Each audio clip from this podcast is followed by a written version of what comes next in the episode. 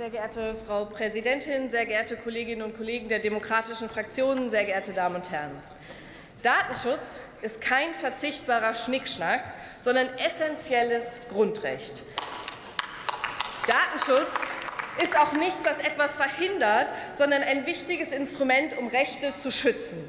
Umso wichtiger ist es, dass wir den Tätigkeitsbericht des Bundesbeauftragten für Datenschutz und die Informationsfreiheit Professor Ulrich Kelber heute diskutieren. An dieser Stelle auch schöne Grüße nach Venedig, äh, wo er den deutschen Datenschutz vertritt. Wie immer ist der Bericht ein ganz schönes Pflichtenheft für uns als Gesetzgeber, was im Bereich Datenschutz noch nicht rund läuft. Ein Pflichtenheft, das wir abarbeiten sollten, denn Datenschutz schafft Vertrauen von BürgerInnen in digitale Anwendungen. Und dieses Vertrauen, das brauchen wir. Denn den Fortschritt in unser Land so dringend braucht, die Transformation in eine digitale Industriegesellschaft, den werden wir eben nur dann schaffen, wenn wir Zuversicht und Vertrauen haben. Vertrauen in die Digitalisierung bekommen wir aber nur hin, wenn digitale Anwendungen für die Menschen keine Blackboxes sind und wir alle verstehen können, was mit unseren Daten passiert.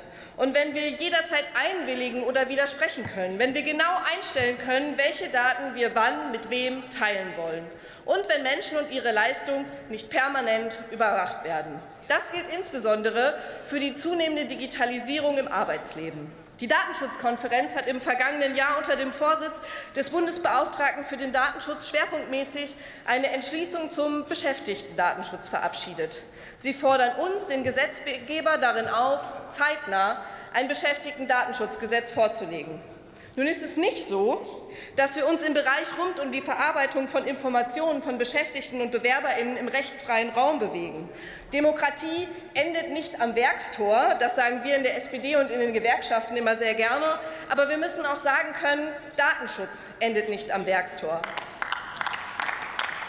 Im Bereich des Beschäftigtendatenschutzes haben wir nach einer Öffnungsklausel der DSGVO als nationale Vorschrift den § 26 BDSG formuliert.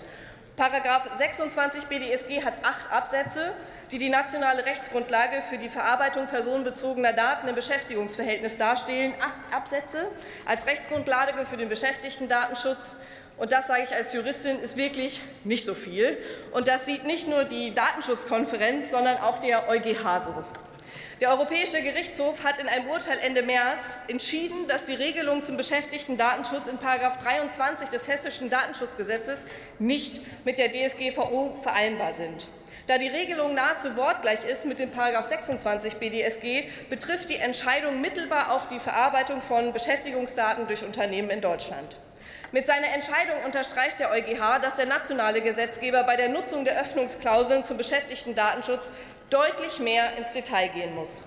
Deshalb haben auch wir im Koalitionsvertrag unseren Anspruch formuliert, eigenständige Regeln für den Beschäftigtendatenschutz zu schaffen. Und wir freuen uns sehr, dass da die FDP damals in den Verhandlungen auch gut an unserer Seite stand. Und jetzt noch viel mehr wissen wir, dass wir mehr Rechtsklarheit für die Beschäftigten und ArbeitgeberInnen brauchen. Die Grünen natürlich auch. Jetzt will ich hier keine falschen. Äh, genau. Insbesondere wollen wir den Schutz des Persönlichkeitsrechts von allen Beschäftigten gewährleisten, die ihn benötigen.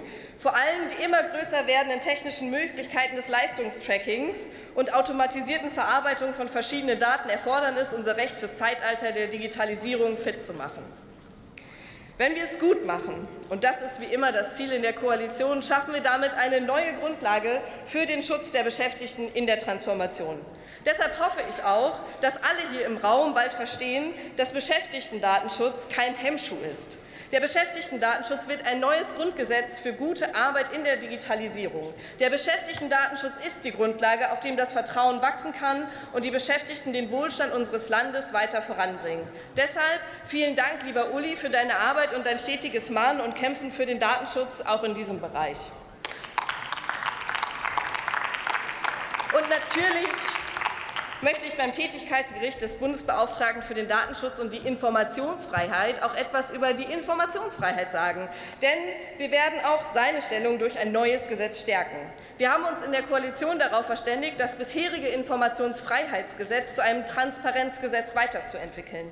Einige Bundesländer haben uns diesen Schritt bereits erfolgreich vorgemacht. So machen wir auch im Bund die Verwaltung nun transparenter und partizipativer, denn es geht um so viel mehr als reine Akteneinsicht. Wir wollen die Verwaltung zur proaktiven Veröffentlichung von Verwaltungsdaten und Informationen von allgemeinem Interesse verpflichten.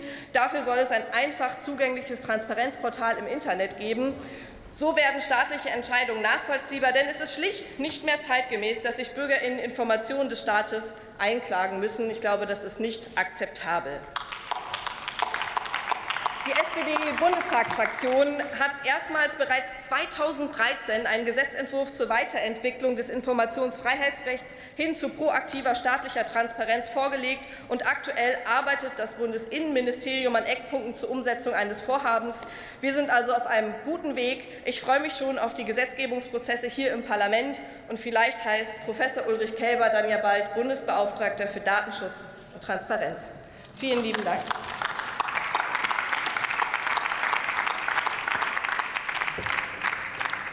Marc Henrichmann hat jetzt das Wort für die CDU-CSU-Fraktion.